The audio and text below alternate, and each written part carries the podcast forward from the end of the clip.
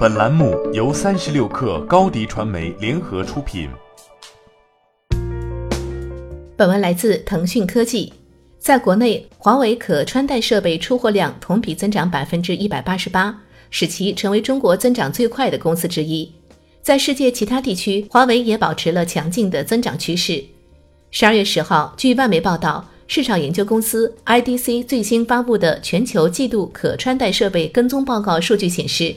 二零一九年第三季度，全球可穿戴设备出货量总计达八千四百五十万部，同比增长百分之九十四点六，单季出货量创下新纪录。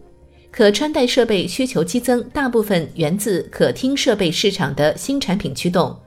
在二零一九年第三季度，仅可听设备就占据了可穿戴设备市场出货量近半份额，其次是腕带和智能手表。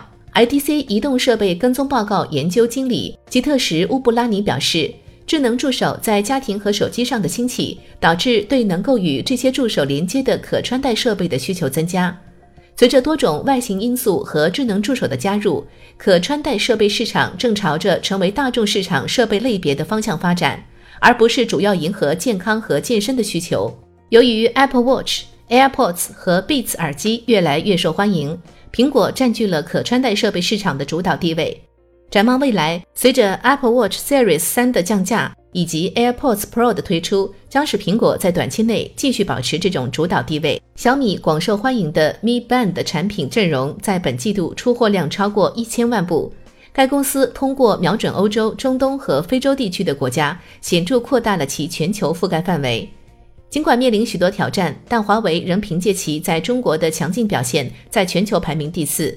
在国内，华为可穿戴设备出货量同比增长百分之一百八十八，使其成为中国增长最快的公司之一。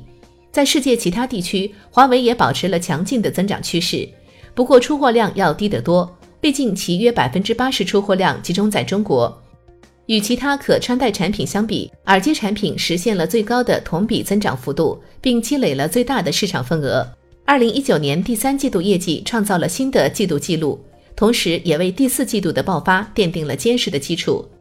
得益于直截了当的价值定位和较低的价位，万代在市场上的受欢迎程度超过了智能手表和其他可穿戴设备。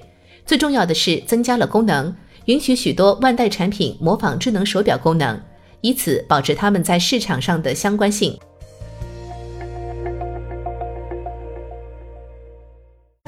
欢迎添加小小客微信，xs 三六 kr，加入克星学院，每周一封独家商业内参，终身学习社群，和大咖聊风口、谈创业，和上万客友交流学习。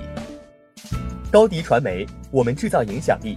商务合作，请关注新浪微博高迪传媒。